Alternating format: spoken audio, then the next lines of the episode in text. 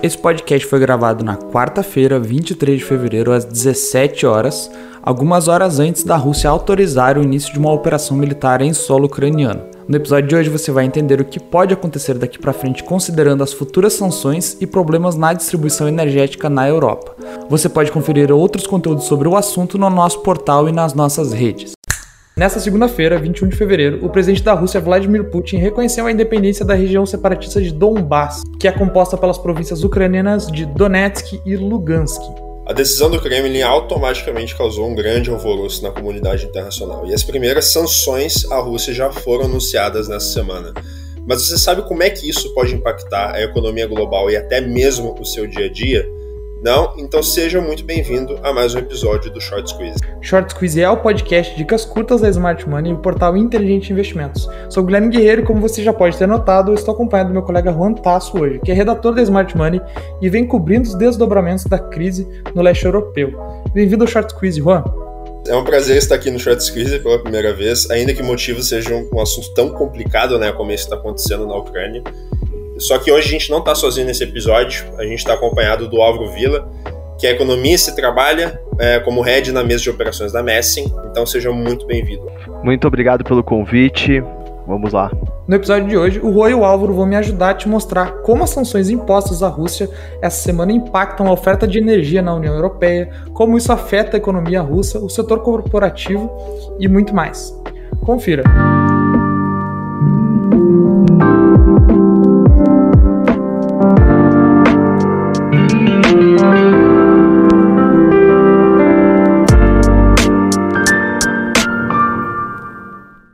Álvaro, antes de tudo eu queria começar com uma pergunta que eu acredito que pode fazer o ouvinte entender um pouquinho assim do tamanho do problema que o continente europeu está passando. Né? Por que, que a Europa é tão dependente da importação energética de outros países assim fora do bloco? Bacana. É, bom, basicamente, olhando primeiro para a estrutura energética da, da Europa, antes de começar a entrar no contexto que a gente vive hoje, né, a gente tem que pensar que, primeiro, Europa, é, dentro de um contexto mais ESG, é um, país, é um continente extremamente vulnerável, pois é, não tem capacidade alta de geração de energia eólica, já que os ventos na Europa, a gente dá um exemplo, na Alemanha, o melhor lugar para captação de energia eólica é comparável ao pior lugar no Brasil, tá? E é o mesmo acontece para energia solar, tá? E junto a isso, a gente teve nos últimos anos uma aversão muito grande à energia nuclear né? Então sobrou pouca coisa dentro de um mundo SG, além de gás natural, né, gás, é, carvão e também outras fontes ali de óleos e etc. Né? Então a Europa ela é extremamente limitada na sua produção energética. Lembrando que também os rios é, não têm capacidade para se montar grandes hidrelétricas, como é o caso do Brasil, né, que tem grandes rios e consegue fazer essa mudança. Né? Então a Europa ela tem uma matriz energética bem restrita. Além disso, é, se a gente olhar ao redor da Europa, a gente vai ver que todo, a, especialmente a Europa, Europa ocidental, ela fica numa posição muito desprivilegiada, né? É, dependendo ali geograficamente até da Rússia e do controle russo, né? Então a, tomada da Ucrânia ela pode representar um controle da logística energética para a Europa, tá? E aí, dando um passo atrás, é, explicando um pouquinho do contexto que a gente vive, toda essa questão do ESG, né? Como eu comentei, a China fez nos últimos, nos últimos anos, né, especialmente nos últimos meses, alguns fechamentos de minas de carvão é, que basicamente acabaram impactando o preço de carvão ao redor do mundo todo, tá? Então, o que a gente viu como a China deixou de produzir tanto carvão, ela passa a substituir essa o carvão por outro, outra fonte de energia, que aí vem petróleo, gás e etc. Né? Então, ela jogou o preço já lá para cima e nesse sentido começou a pegar na inflação em toda a zona do euro. né, que é o que a gente viu nos últimos dados aí, uma inflação bastante elevada, tá? Então assim, a questão para a Europa especialmente é uma dependência de gás e petróleo, né, e carvão e na contraponta ali no meio, né, entre Europa e China, você tem a Rússia basicamente é, brigando ali pelo domínio de uma fronteira importantíssima para a Europa, né? Lembrando aí, a Ucrânia faz já a divisa com, com a Polônia, por exemplo, que são países bem importantes geopoliticamente. Tá? E com isso tudo, Álvaro, a gente consegue afirmar assim, de forma mais categórica que a Europa hoje ela é sim dependente uh, da exportação energética russa? É, ela é extremamente dependente, tá? Se a gente pegar a maioria dos países, eles não têm produção de gás, né? Alemanha, França, Espanha, Portugal. É, você tem uma pequena produção de petróleo ali na Noruega, que, assim, não sustenta o consumo é, da Europa, sustenta um bom consumo norueguês, né? Que é um país de 10 milhões de habitantes, mas não da Europa toda, tá? E, e há uma dependência, sim, gigante de importações para poder é, manter o, o, o, consumo europeu, tá? É, e grande parte disso vem da Rússia, né? E lembrando que a gente ainda tem um outro problema, que são os acordos energéticos com o Irã, né? Sobre enriquecimento de urânio. Então, é, ficou, a gente tem aí todo um mercado de energia bastante conturbado, né? Então todo o tráfego ali para Europa tá complicado, tá? Então ela tem uma dependência gigante de importação de energia e especialmente de gás por conta do aquecimento, né? E isso acaba prejudicando bastante aí preços e inflação. É, já existe há algum tempo né, a tendência na Europa de diversificar. Tu citou algumas fontes, né, diversificar a fonte energética para que não se fique tão dependentes é, da importação de um só lugar. Ainda assim, a parcela de importação que vem da Rússia é muito grande. É, comprando, por exemplo, gás liquefeito dos Estados Unidos e ampliando a, importação vinda da Noruega. Mas ao mesmo tempo existe a implementação do gasoduto Nord Stream 2, né, que liga a Rússia à Alemanha. E existem, é, né, logicamente, uma preocupação sobre como isso aumenta a, a dependência. Contextualizando um pouquinho, esse gasoduto ele vai passar de 1,2 mil quilômetros né, de extensão. Ele vai ter uma capacidade de distribuição de 55 bilhões de metros cúbicos né, anuais, o que hoje é metade da capacidade de distribuição de gás que passa ali pela Ucrânia, né, todos os gasodutos que passam pela Ucrânia. A tendência é que se uh, intensifique a diversificação de importação com essa, toda essa tensão, Álvaro? É, assim, é muito difícil pensar numa grande diversificação. Acho que como você comentou, né, hoje coisa de 40% de todo o gás consumido na Europa vem da Rússia, tá? E a dependência, todo mundo fala muito da questão energética, mas a dependência ela vai além da, da energia, tá? A Ucrânia é um, um dos principais produtores de milho do mundo, a Rússia é o principal produtor de trigo do mundo, então você tem uma série de outros insumos que são extremamente dependentes desses dois países, especialmente para a Europa. A Europa, como eu disse, geograficamente tem uma limitação gigante para poder é, produzir energia. Ela não tem bons ventos, ela não tem sol, é, isso em sua maioria, né? A gente é, não adianta a gente querer olhar ali isoladamente Ibiza no verão, é, realmente ali vai ter sol. Mas no geral a Europa ela não é um continente que tem essa capacidade e não tem também capacidade para produção é, com hidrelétricas, etc. E o, a energia nuclear é algo que tem sido bem criticado, então não sobra muitas chances. Tem um esforço, tem, mas o esforço ele tem gerado uma necessidade de capital muito maior do que o resultado que, que traz. E aí, a grande questão que a gente vai ver agora é o seguinte: você tem Inflação, juros subindo e a Europa precisando de capital para fazer esses investimentos. Então o, o fluxo ele não está muito favorável para conseguir capital barato para fazer investimentos de baixo retorno. Tá? Então acho que a Europa vai ter uma dificuldade é, relativamente grande aí para sair dessa, dessa, desse jogo aí, desse xadrez que foi colocado. Falando um pouquinho especificamente ali da Ucrânia, né? A gente sabe que hoje a, a, capacidade total dos gasodutos ali que passam pela Ucrânia é o dobro de, por exemplo, a capacidade do Nord Stream 2, que ainda não foi concluído e foi paralisado também, agora está o futuro incerto. Né? Como é que esse conflito na Ucrânia agora, especificamente, pode afetar o abastecimento de gás, né, que inevitavelmente passa por lá? E ainda mais é. considerando é. que esse abastecimento ele já foi reduzido bastante, né, do ano passado para cá. Perfeito. A gente, como eu disse, né, a, a Europa importa cerca de 30 40% do, do gás que ela consome da Rússia. É, com esse novo gasoduto, ela passaria a ser dois terços de todo o gás viria da Rússia. Tá? Então, até aumentaria a, a dependência, tá? Por um outro lado, aumentaria a oferta também, então você conseguiria é, trazer mais gás para para a Europa e de forma que aliviaria os preços, né? Que é algo que está sendo muito complicado para eles controlarem a inflação. Lembrando que o europeu não lembra o que é inflação desde 1980, né? Então eles estão começando a, a ter esse problema.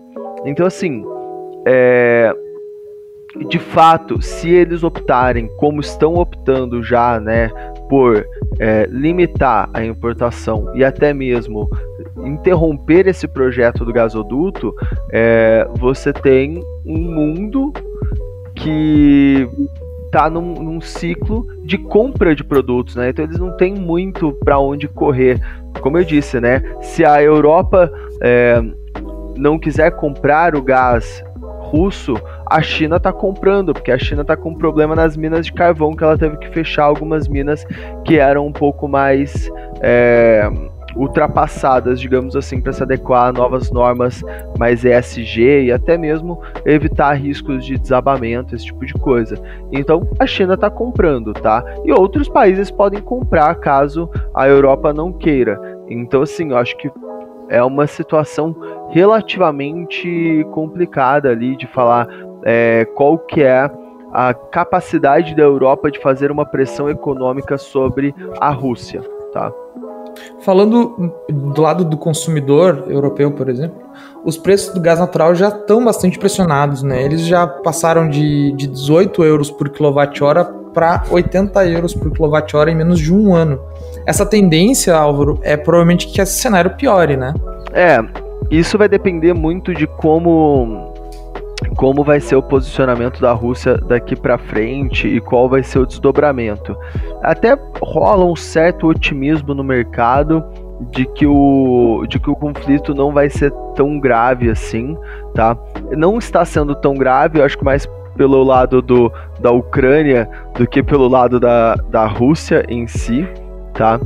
É, mas é, se tivermos um, sanções, coisas do tipo, de fato, uh, os preços vão ser impactados sim, tá?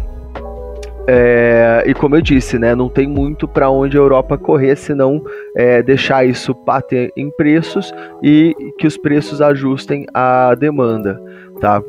Então é algo que não é nada simples para a Europa conseguir fazer uma sanção e falar não, não vamos mais comprar gás da Rússia, por exemplo, tá?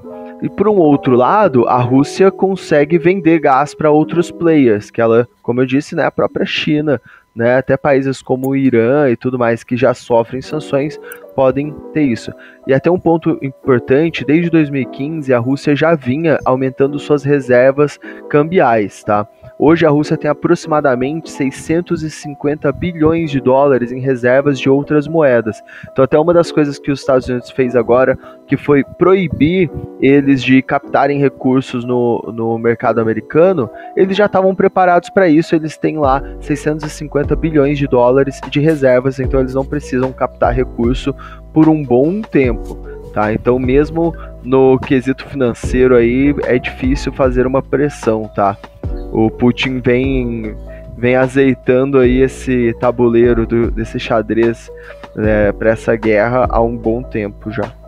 Pegando o gancho do, do que tu acabou de falar aí do, das reservas da Rússia, eu vejo algumas pessoas comentando que talvez a Rússia não sinta tanto assim as sanções que vão ser impostas agora pelos Estados Unidos, por exemplo.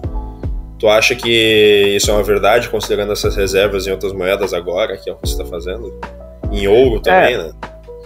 Exatamente. O, os Estados Unidos com, vem perdendo, não a hegemonia, eu acho que é muito forte falar de perder a hegemonia, mas eu acho que essa é a grande briga, por isso que o Biden está sendo tão é, duro ali no seu posicionamento, mas ele perdeu talvez tanto o poder de barganha, dado que você tem todo um bloco ali na, na Ásia é, que tem força hoje para exercer uma pressão muito grande nos, no, nos, outros, nos outros players, né?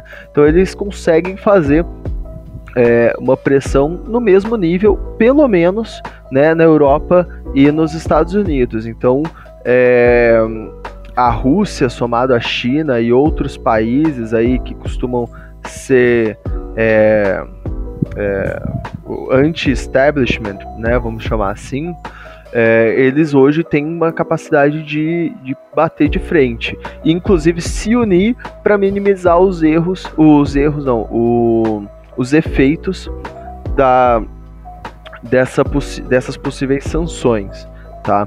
É, do outro lado, você tem Estados Unidos e Europa é, que tem dificuldade de onde eles vão comprar trigo, de onde eles vão comprar gás, petróleo, etc. Ah, vão importar, por exemplo, gás de xisto nos Estados Unidos, bacana. Mas qual que é o custo de frete, né? Então é muito caro você transportar toda a demanda que a Europa tem. É, talvez para os Estados Unidos pode parecer muito interessante, mas talvez a Europa olhe e fala, poxa, eu estou comprando uma guerra aqui com os Estados Unidos, mas que também eventualmente está me prejudicando, né? Por um outro lado, se a Rússia avança em direção à Ucrânia, vai estar tá mais perto da Alemanha, por exemplo, né?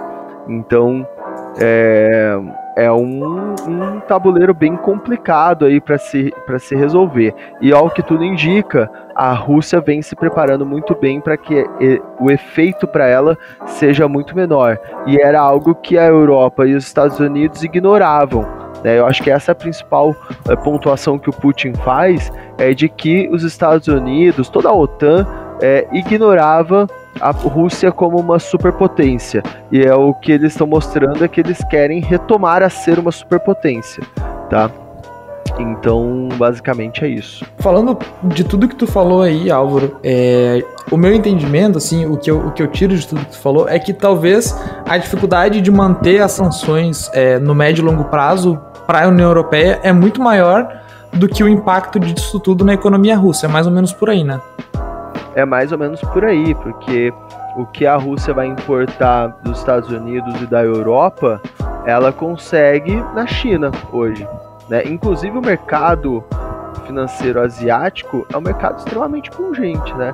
Então eles poderiam, por exemplo, fazer captação de recurso em Xangai, né? Por exemplo, em Hong Kong e por aí vai né, que são bolsas extremamente fortes, então eles conseguem, conseguiriam ou por outras vias, tá? Então é um, um quadro relativamente complicado aí é, que a gente vai ver ainda. E isso parece estar tá longe de, de uma solução ainda. Retomando um pouquinho o que tu falou sobre trigo, milho, Existem assim outras commodities que a gente deveria estar prestando atenção agora neste momento conturbado, assim, pensando nos próximos meses?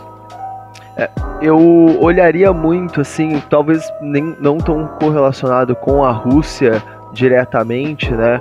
Mas a Rússia, se eu não estou muito enganado, ela tem uma produção muito grande de potássio, tá? Que ajuda a fazer algum, algumas ligas.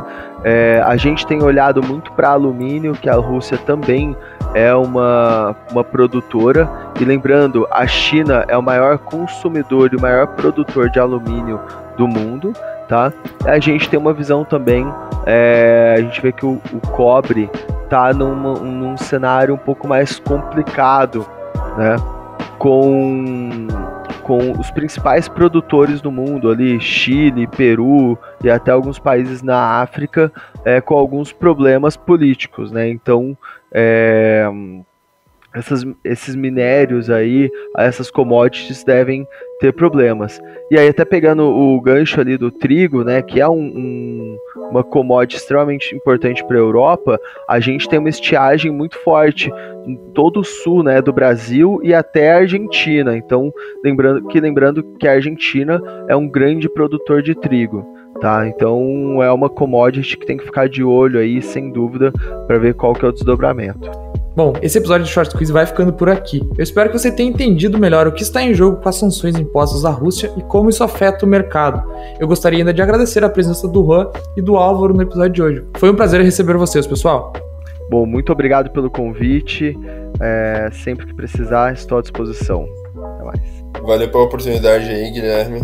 E até a próxima. O Short Quiz tem um novo episódio semanalmente, trazendo conteúdo toda quinta-feira para te deixar cada vez mais familiarizado com o mercado financeiro.